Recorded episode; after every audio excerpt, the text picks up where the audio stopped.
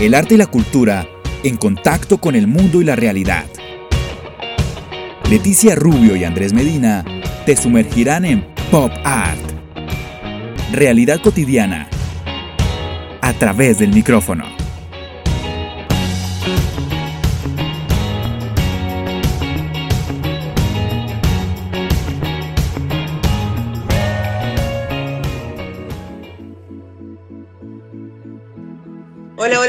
Están todos? Mi nombre es Leticia Rubio y desde Córdoba, Argentina, junto a Andrés Medina, desde Bogotá, Colombia, estamos haciendo este pop art para todos ustedes. Hola Andrés, ¿cómo estás? Hola Leti, súper bien y pensando un poquitito en los invitados que tenemos hoy, eh, esa esencia del teatro que nos transporta cada historia, que recrea en la mente cada escena, generando la fluidificancia que necesitamos nosotros en esa alegoría de la realidad y la ficción.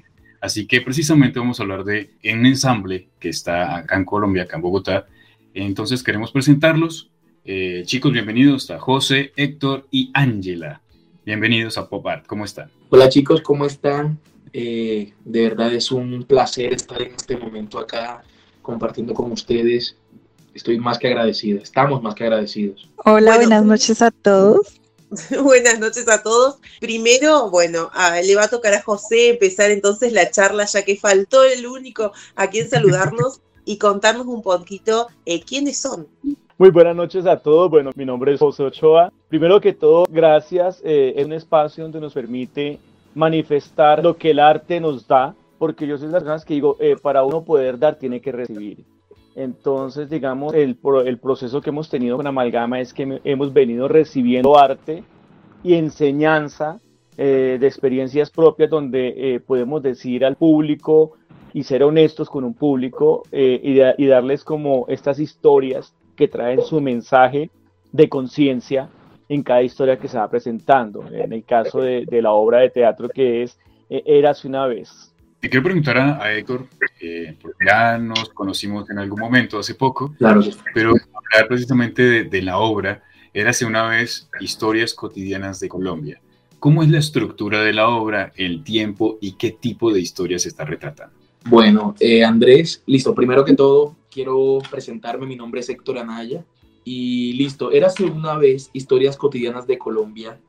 Es una tragicomedia realizada por el colectivo Amalgama AE esta tragicomedia nos enseña muchísimas, muchísimos conflictos que vivimos en Colombia y que a través de la tragedia podemos hacer comedia con ello. Son cinco historias, cinco sketches que de verdad los harán reír al máximo con una duración de 50 minutos.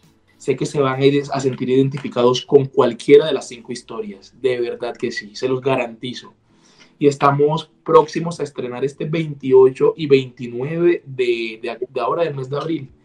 Entonces, bienvenidísimos todos, de verdad. Boleto unitaria, 25 mil pesos, 2 por 1, 20 mil. Entonces, bienvenidos también si están acá en Bogotá. Saben que acá tenemos una puerta abierta para ustedes.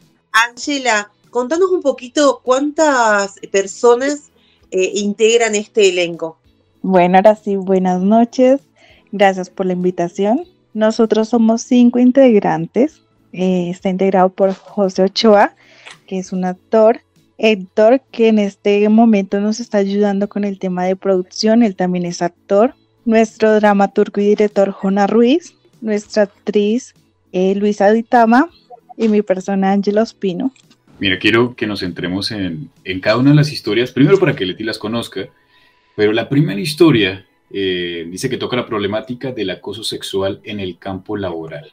¿Cómo se desenvuelve esta historia en, bueno, se habla de 50 minutos, cinco historias, sería más o menos 10 minutitos con cada una de las historias, un fragmento, pero que yo creo que es sustancioso y perfecto para conocer este tipo de historias. Nosotros lo que buscamos con este tema de precisamente del acoso sexual es dar un mensaje que para cualquier persona, yo siempre lo he dicho, el acoso, la violencia, todo eso, o sea, eso no tiene género esto no tiene género y la verdad hay muchas personas que dicen, ah, solamente las mujeres sufren de acoso. En realidad yo conozco muchas personas, tengo allegados que también han vivido el acoso, hombres, de parte de mujeres, y les da pena hablarlo. Les da pena hablarlo porque sienten que de alguna u otra manera es una burla. Entonces, lo que nosotros buscamos también en este sketch, porque nosotros lo llamamos sketch, son cinco, es mostrar la realidad que también vivimos los hombres. Que claro, eh, no, no sé con cuánta exactitud sea la diferencia entre hombres y mujeres, pero de que la vivimos, la vivimos. Y yo creo que es necesario también cualquier tipo de acoso, cortarlo de raíz. Es muy importante, bueno, esto de el arte que sirva para visibilizar un montón de situaciones, ¿no? El arte yo creo que es el puente más maravilloso que tenemos para mostrar la sociedad en la que vivimos, eh, para divertirnos, para ejercer ese derecho a la diversión que tenemos, pero también es una herramienta muy valiosa para lo que tiene que ver con visibilizar situaciones y visibilizar eh, luchas que se vienen trabajando desde hace muchos años, quizás en otros entornos. ¿Cómo ustedes eh, llegan al punto de, bueno, ustedes están utilizando el humor en este momento para eh, hablar de las cosas y ya con eso eh, ayudamos a un montón de luchas porque de lo que no se habla no existe. y cómo manejan esta situación de, bueno, queremos que llegue el mensaje, pero se van a venir a reír y a divertir también. Vale, yo digo que el género difícil es el humor. Uf, digo, es uno de los más difíciles que hay. Eh, más en la situación que voy a hablar de la parte es eh, donde somos nosotros en Bogotá, hablemoslo muy cercano, Transmilenio, donde nos subimos a un, a un transporte y todos somos como enemigos, como todos a la defensiva, como todos, y siempre hay como esa barrera que muchas veces sacarle risa a alguien es tan difícil, pero a la vez, cuando se muestra con una historia que se hace llegar a una conciencia, no es difícil, porque es una esencia del ser humano. Así como cuando nos hacen reír, nos hacen sufrir, nos hacen llorar, lograr con unas palabras y con un mensaje llegar a ese punto de emoción y en ese momento la conexión que se habla inicialmente de público, actor, escenario, luces, sonido, es un boom que sí o sí dispara risas y la conexión del público. Entonces, de hecho, nosotros como actores, eh, cuando se hace humor, se hace con respeto. ¿Por qué? Porque, digamos, muchas veces uno quiere dar un chiste o algo jocoso y no es como hacer el reír al público la fuerza, sino hacerlo reír natural. Que él sienta esa explosión de decir, wow, eh, solamente porque dijo tal cosa o porque se asomó, porque se movió de tal forma. Entonces, ¿cómo se enriquece? Es como una pista que se prepara para un mensaje que se va a dar. ¡Pum! Clave de enseñanza. Entonces, eh, en el punto artístico, ya, miren, miren cómo estoy emocionado yo. Entonces, se pueden imaginar ustedes el público frente a los actores, frente a la historia, a la situación, luces, sonidos, una conexión maravillosa. Me causa curiosidad el tema eh, que en algún momento lo, hemos hablado, y es la actuación en las tablas. Eh, son actuaciones diferentes. Uno trata de hacer algo eh, lo más parecido posible, pero cada puesta en escena, cada día lo hace diferente. Hay un momento distinto, una palabra que surge en ese momento, ya, ese repentinos. Ángela, ¿cómo vives ese tipo de, momentos cuando estás en, el escenario? Eh, y que surge algo con el público cuando se ríe o sale algo eh, en un momento en el que tú creíste que no pasaría, pero sucedió. Bueno, yo creo que el público enriquece, ¿no? Cuando estamos en ensayo no es lo mismo que tener un público. El público te da fuerza, te da ese valor y es muy interesante que eh, en cada actuación, en cada obra que hagamos es muy, muy diferente la forma en que el público percibe. Entonces, eso nos llena mucho, a mí me llena mucho de, energía, me, me, carga como actriz. Para mí es muy importante la reacción del público y lo que buscamos en esta obra es que el público se sienta identificado, que el público se sienta que está viviendo esa historia. De hecho, en una de las historias involucramos al público para que se sienta eh, también lo que nosotros estamos viviendo en este momento. Entonces, para nosotros es muy importante eh, integrar al público, que el público se vaya con un mensaje, que no solo sea entretenimiento, sino que se vayan a su casa pensando, bueno, ¿y por qué esta situación está así? ¿Por qué ellos, qué quisieron decir con eso? ¿Qué transmitió la obra? Entonces, bueno, nada, como lo venía diciendo, el público a nosotros nos llena, el público te da fuerza y gracias a ellos es que estamos aquí. Entonces los invitamos a la obra porque yo sé que se la van a gozar como nosotros no la gozamos en escena y nada.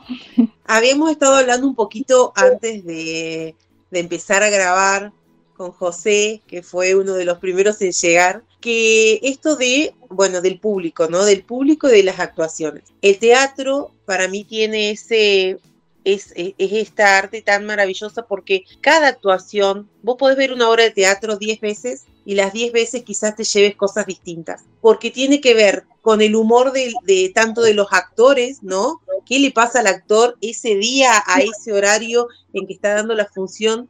Y tiene que ver con la respuesta del público. Los públicos diferentes llevan a que las obras sean diferentes. ¿Cómo vivieron el tema eh, en la pandemia, en donde no había público? ¿Y qué piensan esto de que el teatro también estaría bueno poder grabarlo, yo quiero eso, ¿no? Grabarlo para que se pueda ver, digamos, más masivamente, ¿no?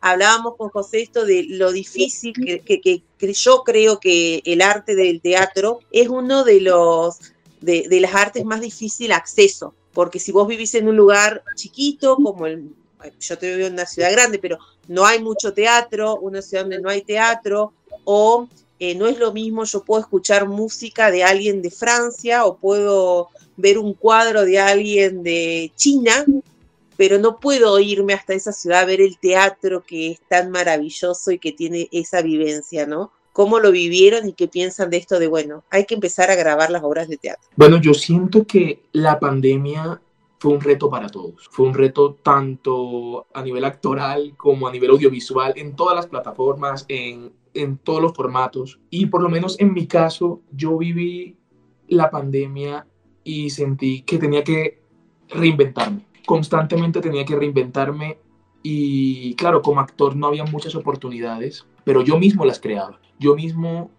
podía montar sketch en salas de Zoom, podía también tener un público dirigido a, a lo virtual y la gente de verdad apoya el arte y la gente le gusta el arte. Y siento que de alguna manera también era un reto como actor lograr hacer este tipo de cosas porque claro, estamos acostumbrados a que la gente en realidad nos esté diciendo, vamos, qué, qué chévere esta obra, aplausos por acá, aplausos por allá, pero cuando tú te enfrentas a una realidad como lo fue la pandemia, siento que te empoderas más y dices, cada vez estoy aprendiendo de esto más, más y más. Y siento que ese fue mi caso, reinventarme, hacer mis propias cosas, eh, mis propios proyectos y así poderlos mostrar ante un público y en este caso la pantalla, como es el teléfono o el computador. Entonces eso vendría siendo por lo menos mi caso en la pandemia. No sé qué digan mis compañeros, pero en realidad también fue Además, quiero, Quiero agregar algo y es que esto nos permite llegar a unos lugares que el teatro no llega, ¿no? Entonces, que nos puedan ver en diferentes ciudades, en diferentes países. Para mí esto es una gran oportunidad y la pandemia nos enseñó eso que podemos estar cerca, aunque no lo estemos, y el teatro puede llevarse a cualquier lado. José, ¿qué nos decís al respecto? Maravilloso, digamos, estoy de acuerdo con mis compañeros también, eh, cuando hay difícil acceso al estar en un teatro, pero digamos el público anhelaba sí o sí estar en un teatro físico. Yo decía que ya cuando dijeron ya la pandemia, ya pasamos un poco y empezar como otra vez a retomar fue como esas primeras semanas que yo veía también que compañeros me decían de, cómo el teatro no estaba desocupado, sino se iba llenando, como había la necesidad de teatro, de conexión, del tú a tú. Entonces siempre está eso. Y, es como herramienta a lo que decían mis compañeros, cuando no hay el acceso, digamos, de que eh, pueblos distantes por pandemias y todo, eh, es algo maravilloso. Digo que no se pierde como el hilo conductor de llevar ese mensaje. Mira que siempre hay un proceso en cada obra y arranca desde el texto, tenerlo en libreto, ver la, forma y la opción de llevarlo a las tablas y los actores, los que le van a dar vida a ese libreto. ¿Cómo fue esa conexión entre ustedes porque siempre hay algo como, como cualquier trabajo y es que me llevo bien con este, no me llevo bien con este, y eso también genera que una obra de teatro sea genial y es eh, esa conexión que hay entre los actores. ¿Cómo ha sido esa conexión entre ustedes para llevar esas cinco eh, mini historias en 50 minutos? Bueno, yo, yo diría, eh, todo parte desde el momento en que se escribe y como el pilar viene la dirección, digamos como nuestro director Jonas Ruiz, como el grupo amalgama, va amalgamando como los, los actores y realmente se genera como una familia. Eh, yo les digo a Héctor, a Ángela y le digo a Luisa que son los jóvenes y los jóvenes contagian, no con, eh, o sea, y, eh, dan esa energía que es la que uno necesita. Yo tengo 47 años y ellos son chicos de 20 y algo, entonces sí o sí esa vibra la siente uno y que de pronto un personaje necesita esa energía que, que dan estos chicos, digamos, Héctor, Ángela, Luisa, es, es, genial, o sea, es una conexión perfecta en el sentido cuando se amalgama todos los actores para tal historia, tal, y cada, cada personaje va creciendo en cada historia, que al final uno dice, wow, el público si al principio se ríe mucho, al final, mejor dicho, va a ser máximo, entonces es eso. Va a llorar. Cuéntenme un poquito, eh, un poquito más sobre su grupo. ¿Cómo se formó? ¿Hace cuánto que se formó? Eh, ¿Son solo ustedes cinco o para esta presentación? ¿Cómo se organizan para eh, ensayar? Que siempre es lo más complicado, creo, de todos los grupos. Y el teatro tiene algo que es mucho ensayo y tienen que estar todos. Bueno, Amalgama AE se inició en noviembre, a finales del 2016, y fue un grupo que eh, en realidad es un colectivo que busca siempre dejar ese mensaje, como un mensaje positivo a la sociedad, algo que, que tú te vayas a tu casa con algo lindo, que te vayas como que pensando, y yo creo que eso es lo bonito del arte, como que dejarte pensando, cuestionándote un poco sobre las actitudes que tiene la sociedad en realidad. Y bueno, la verdad eh, se hizo con el objetivo de enseñar y entretener y nosotros cada una, cada vez que estamos ensayando, que estamos actuando, de hecho, en la misma muestra, en escena, estamos aprendiendo muchísimo de nuestro director. Y, claro, nosotros nos fuimos uniendo con el tiempo, con el paso del tiempo. Por lo menos hay personas que pasaron por Amalgama que hoy no están por diversas eh, situaciones, por proyectos, pero en realidad siempre es un colectivo que se ha mantenido firme, como por se ha caracterizado por, por, por ser unido por ser como una familia. Y de hecho, cada uno de nosotros se siente como eso, que cuando tenemos un problema lo solucionamos juntos, que de pronto nunca falta la persona que tiene muchos conflictos y ahí nosotros como amigos, como familia, lo solucionamos. Y, yo siento que eso es lo bonito, que aparte de un trabajo, lo veamos como si fuese nuestra casa, como si fuese una familia en realidad. Pues chicos, como todo lo bueno dura poco, eh, les agradecemos. Eh, quedan muchas preguntas para hacer, eh, pero la más importante, la obra, cuando se presenta, en qué lugar se va a presentar para que los que están en estos momentos escuchando el podcast puedan tener la referencia, dónde los pueden encontrar, dónde pueden conseguir las boletas y así tenemos la información completa para que los puedan ver eh, en estos días. Érase una vez Historias Cotidianas de Colombia. Se va a presentar este 28 y 29 de abril a las 7 y 30 de la noche. Todos están cordialmente invitados, bienvenidos para que se la gocen, para que se rían, para que bailen, para que se sientan identificados con todas las historias que vamos a contar. Estamos manejando la promoción de 2 por 1 en 40 mil pesos. Es un precio asequible, la verdad. Bienvenidísimos todos. Estamos ubicados en la calle 19 con cuarta en el centro comercial Los Ángeles. Y nada, allá los vamos a estar esperando. Vamos a estar aquí para ustedes, de verdad. Tenemos las puertas abiertas.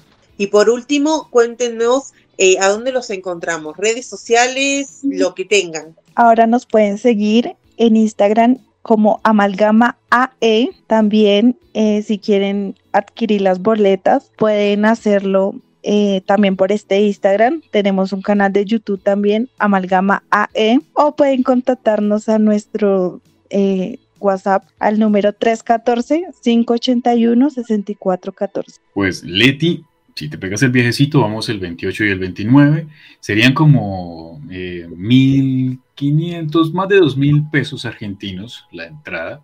dos por uno, así como para que lo pienses, más los tiquetes. Así que... Eh, sí, bienvenida, acá te esperamos, acá te esperamos de verdad para que te goces y empieces a conocer un poco de nuestra cultura colombiana, para que te rías, para que digas, oye, ¿qué es esa palabra? Oye, por favor. Entonces, como que... En eso hacemos mucho, ¿eh? hacemos mucho. Con Andrés eh, estuvimos los primeros meses en este diccionario Colombia, Argentina, Argentina, Colombia.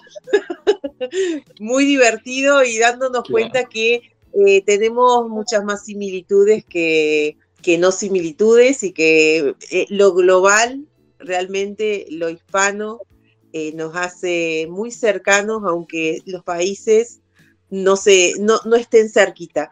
Eh, nos hemos dado cuenta de eso y es muy agradable saberlo, ¿no? Saber que si uno viaja tantos kilómetros va a encontrar muchas casas, muchas cosas de su casa y va a encontrar una riqueza en otra cultura que, que puede llegar a disfrutar mucho. Así es. A José, Héctor y Ángela, gracias por haber aceptado la invitación. Y recuerden que siempre pueden escucharnos en diversos hostings como Spotify, Anchor, Google Podcast, Apple Podcast y también por Tribu Contenidos. Entran, buscan tribucontenidos.com.ar, ahí también van a escuchar una gran emisora de Río Tercero en Córdoba, Argentina. No siendo más, Leti, gracias por acompañarme en este nuevo episodio de Pop Art y nos encontramos la próxima semana. Nos encontramos la próxima semana. Chao, gente. Chao, chao. Desde Córdoba, Argentina y Bogotá, Colombia, Leticia Rubio y Andrés Medina te acompañaron en Pop Art. Realidad cotidiana a través del micrófono. Hasta la próxima.